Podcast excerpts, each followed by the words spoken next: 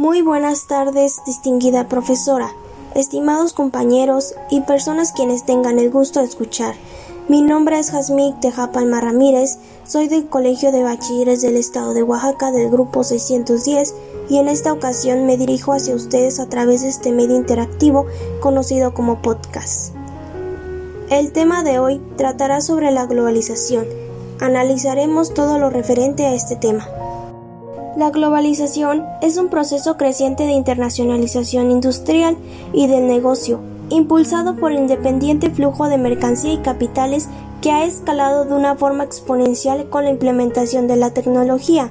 La globalización se convirtió en una de las categorías explicativas y analíticas más relevantes en el planeta. Principalmente se asume como un proceso evolutivo, casi natural, derivado de las monumentales transformaciones tecnológicas en el campo de la informática y las telecomunicaciones y como un proceso de mundialización de la economía y extensión planetaria de la capital multinacional, que involucra una totalmente nueva separación universal del trabajo. Aquellas concepciones conforman diferentes facetas y magnitudes de la globalización, y no obstante, planteamos que el rasgo importante de la globalización es la imposición de un modelo de pensamiento y una forma de concebir el planeta, la sociedad, la producción y repartición de bienes, las colaboraciones entre países, que se sabe como neoliberalismo y constituye el paradigma económico de nuestro tiempo. Aquel modelo de desarrollo dificulta la redistribución de la riqueza, reúne capital, crea pobreza y desempleo y tiene un profundo efecto sobre la vida, el ambiente y la salud. A finales del siglo XX, la humanidad experimenta un aumento en la dispersión de la información, acompañado por una creciente abuso en el manejo de las palabras y de sus significados. Tal es el caso como la palabra globalización, un vocablo que se ha puesto de moda durante las décadas de los 90 y que es utilizado como título o tema en libros, artículos de revistas, conferencias, cursos universitarios y en múltiples foros y reuniones de organismos internacionales entes públicos, empresarios, cámaras, sindicatos, cooperativas, entre otros.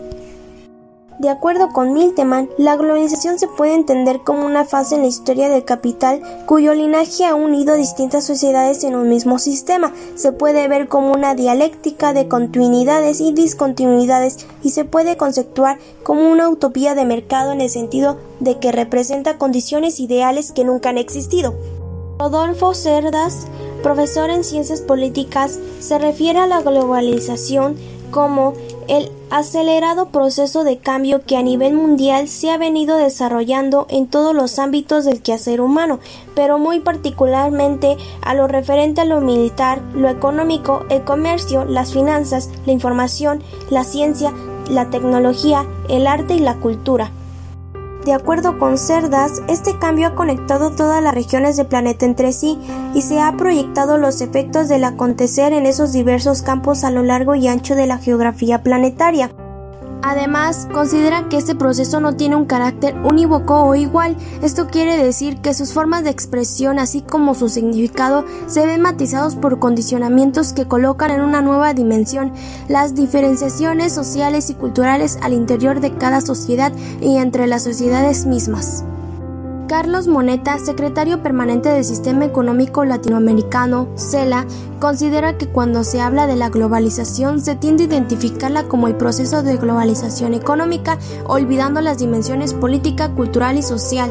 Sostiene que en el campo cultural podría entenderse la globalización como el pasaje de identidades culturales tradicionales y modernas, de base territorial, a otras modernas y posmodernas de carácter transterritorial. Además, manifiesta que las identidades culturales de la globalización no se estructuran desde la lógica de los estados a naciones, sino de los mercados. Esto da a entender que no se basan solo en comunicaciones orales y escritas, sino que operan mediante la producción industrial de la cultura, su comunicación tecnológica y el consumo diferido y segmentado de los bienes.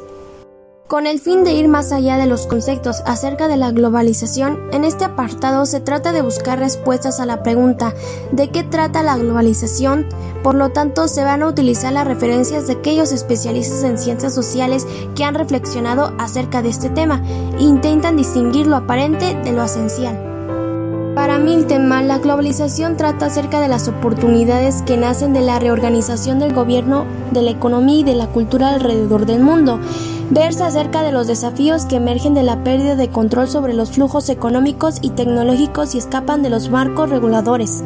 En resumen, la globalización consiste en tratar de resolver un sinnúmero de problemas relacionados tanto con una economía cada vez más libre de límites territoriales, como con una sociedad que demanda una mayor democratización a nivel nacional. Aldo Ferrer considera que los contenidos más espectaculares de la globalización se registran en la difusión de información e imágenes a escala planetaria y en los mercados financieros. Por una parte, el plano virtual de la globalización penetra en todas partes y promueve la visión de una aldea global. Por la otra, en el plano de la economía, la globalización se manifiesta con un crecimiento del comercio internacional a tasas mayores que las de la producción. En este sentido, Ferrer afirma que la globalización virtual y la real interactúan para reforzar la visión de un mundo sin fronteras. Además sostiene que la globalización es selectiva y la selección se refleja en los marcos regulatorios del orden mundial establecidos por la influencia de los países céntricos. Quiere decir que se promueven reglas en las áreas que benefician a los países desarrollados, como en el caso de la propiedad intelectual, el tratamiento a las inversiones privadas directas y la desregulación de los mercados financieros. En cambio, se limita la globalización a través de restricciones a las migraciones de personas o al comercio de bienes provenientes de los países en desarrollo. Para Bousas y Fred Davis, la globalización es intensa pero parcial, heterogénea y desequilibrada. Consideran que el fenómeno de la globalización hace referencia a la expansión de la actividad económica más allá de las fronteras nacionales a través del movimiento de bienes, servicios y factores.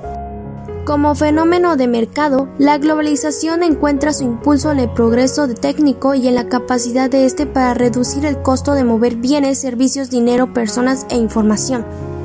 Ahora les hablaré sobre las características de la globalización. Su carácter de planetaria. Esto significa que los fenómenos que tienen un lugar en un sitio del planeta se proyectan el resto del orbe. Su condición de universal. Se trata de un fenómeno que abarca todas las esferas del quehacer humano. Su condición asimétrica. La globalización no tiene la misma significación según sea lo que sucede y el lugar donde esté ocurriendo. Se presenta como desigual, es decir, que su poder e influencia, así como sus mecanismos, se distribuyen desigualmente en atención al nivel de desarrollo económico y poderío militar y cultural de cada principiante en el progreso. Tanto en su origen como en sus manifestaciones resulta ser impredecible, es decir, se ignora el alcance y significado de sus efectos y consecuencias. En cuanto a las principales características de la globalización, según Miltenman, considera que las manifestaciones de esta incluyen, entre otras, la reorganización espacial de la producción, la interpenetración de las industrias a través de las fronteras, el esparcimiento de los mercados financieros, la difusión de productos de consumo idénticos a países distantes, transferencias masivas de población dentro del sur, así como el sur-este hacia el oeste, conflictos resultantes entre comunidades de inmigrantes y las ya establecidas y una emergente preferencia mundial por la democracia. Ya para finalizar les hablaré sobre las ventajas y desventajas de la globalización. Como ventajas tenemos la extensión de la comunicación, si hay un aspecto en el que se ha hecho visible la globalización es el de las tecnologías de la comunicación, la irrupción y consolidación de las redes sociales y la posibilidad de contactar en tiempo real con cualquier parte del planeta han sido dos de sus claves. Intercambio cultural. La comunicación permite el intercambio cultural. Este conocimiento compartido enriquece a todos tanto en el ámbito de las ideas como en lo económico. En la historia de la humanidad nunca ha habido mayor trasvase de valores culturales que en la actualidad. Desaparición de las fronteras económicas. La libre circulación de mercancías y capitales ha generado algunos aspectos positivos para la economía global, aunque no siempre se han visto reflejados en la población. Que los mismos productores que puedan consumir en distintos países con las mismas características es uno de los símbolos de la globalización comercial. Como en todo proceso hay avances y retrocesos y tal vez el aspecto económico sea uno de los más conflictivos. En la actualidad hay dos tendencias opuestas, la de globalizar aún más la economía y la de vuelta al proteccionismo. Intercambio lingüístico. La permeabilidad cultural que favorecen las redes sociales es uno de los factores que favorecen el intercambio lingüístico en todo el planeta. Otra es la aparición de las plataformas en línea que ofrecen series de televisión y que se han convertido en fenómenos culturales globales. Extensión de los derechos humanos. Tampoco ha dejado de crecer la difusión de los valores y derechos recogidos en la Declaración Universal de los Derechos Humanos de la Organización de las Naciones Unidas, ONU. La globalización funciona aquí de dos maneras principales, como difusora de estos derechos y como instrumento de control frente a sus violaciones. Ahora hablaré sobre las desventajas de la globalización. Intervencionismo extranjero. Entre los problemas que algunos ven al proceso globalizador está una cierta disminución de la soberanía nacional, como los países están tan interrelacionados en lo económico, social, político y cultural, Cualquier desvío de las pautas generales es visto con recelo. Pérdida de la identidad nacional. También hay quien ve un peligro de la pérdida de identidad nacional ya que las sociedades cada vez se parecen más entre sí, como los mismos gustos, las modas, la cultura, entre otros. Declive de las lenguas minoritarias. Para las lenguas minoritarias sí que se ha detectado un riesgo real de desaparición o al menos de pérdida de influencias en sus territorios. Aumento del desempleo en los países desarrollados. Uno de los aspectos más criticados por los detractores de la globalización económica es la fuga de empresas nacionales a países donde los costos de producción son más bajos. Y por último, concentración del capital en grandes multinacionales. Una de las consecuencias del punto anterior es que ha crecido las desigualdades, aumentando sus beneficios y posibilidades de competir. Las grandes multinacionales son las grandes vencedoras de este modelo de globalización económica. Por el contrario, las pequeñas empresas nacionales y los profesionales autónomos han visto mermar sus ingresos y como consecuencia verse afectados por un desequilibrio económico. Hasta aquí acaba nuestra información sobre la globalización. Gracias por escuchar. Hasta luego.